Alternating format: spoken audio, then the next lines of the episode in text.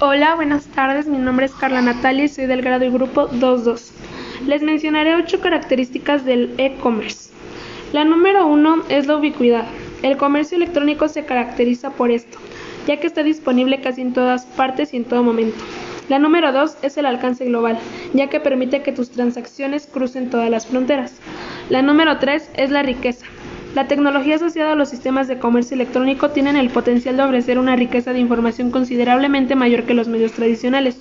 La número 4 es la interactividad, ya que fomentan y esto significa que te permiten una comunicación bidireccional entre tú y tus usuarios. La número 5 es la densidad de información. El comercio electrónico ha aumentado enormemente la densidad de la información, la cantidad y la calidad de la información disponible para los usuarios.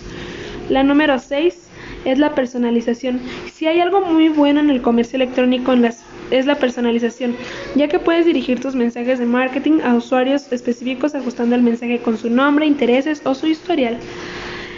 El número 7 es el enfoque social.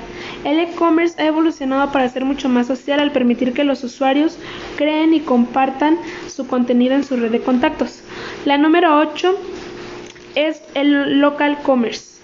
El comercio electrónico local, como su nombre lo indica, es una forma de comercio electrónico que se centra en atraer a los usuarios en función de su ubicación geográfica actual. De igual forma les hablaré y les mencionaré ocho características de las comunidades profesionales y de negocios. La número uno es que ayuda a resolver los problemas de la praxis diaria. La número dos facilita la toma de decisiones. La número tres facilita la optimización de la formación continua. La cuatro contribuye a la adopción de nuevas competencias. La número 5. Normalmente se trata de empresas con las que hay un titular y varios trabajadores que fueron contratados por este mismo. La 6. No precisa el proceso previo de constitución. La 7. No existe diferencia entre el patrimonio civil y mercantil. La 8. Tienes control total sobre la empresa por parte del propietario. Y por último, les mencionaré 8 características del e-learning. La número 1 es que promueve la interacción directa con los contenidos. La 2. Uso intensivo de las TIC. 3. Usuarios dispersos geográfico o temporalmente. 4. Separación física entre instructor, docente y estudiante. 5. El estudiante como centro de la formación.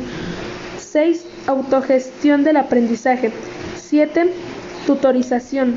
8. Comunicación bidireccional entre estudiantes y formadores ya que sea síncrona o asíncrona. 8. Registro de actividades realizadas. 9. Reducción de costos de formación y capacitación. 10. Flexibilidad para modificar los contenidos. Esto ha sido todo. Me despido.